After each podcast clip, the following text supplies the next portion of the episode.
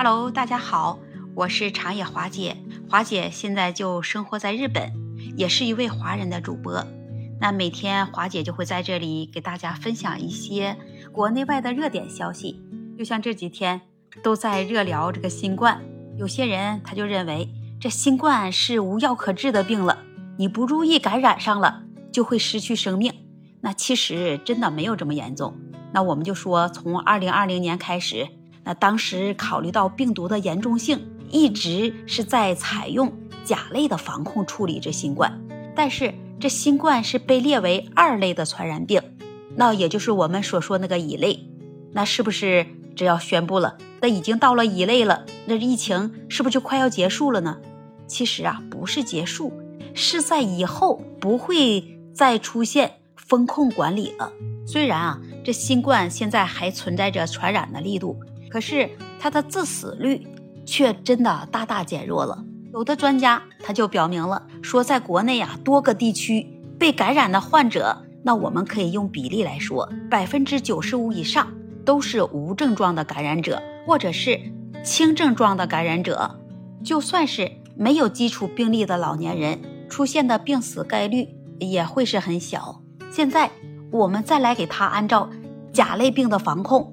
甲类病的处理那是没有科学道理的，所以说，那现在新冠的防控等级，呃，是不是该下降了呢？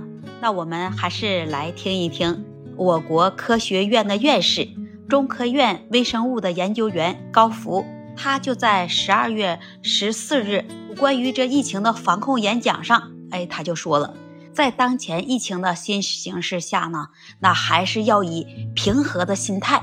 思考一下怎样来防控。目前啊，虽然是致病率的力度在减弱了，但是它新冠也是病毒，还会是在传播。那它有着传播，它就会有感染者。那有感染者了，那它就会出现重症，或者是出现死亡。高福院士啊，他还特别提到了，说如果感染了轻症的年轻人，那你自己在家里休养就行了，也不必要去医院了。把医院还是留给那些弱群体，为那些弱群体的老人或者是儿童，他们的免疫力会比正常人低下，所以说呢，他们更容易感染，也更容易传播。那在以后，这些弱群体还需要重视哪些的防护？这就是高院士提出了最重要的一点。他说，我们更重要的是重视疫苗的作用。如果你注射疫苗，它能让你的身体能起到四级的保护。注射疫苗，它能预防感染，能预防发病，能预防传播，还能预防出现重症或者是死亡。你看，注射疫苗有这么多的好处，那我可要提醒大家，我们一定要把这疫苗啊给它打起来。说到这个疫苗，那值得一提的是，现在在我们全国已经有五十款新冠疫苗，它允许可以使用。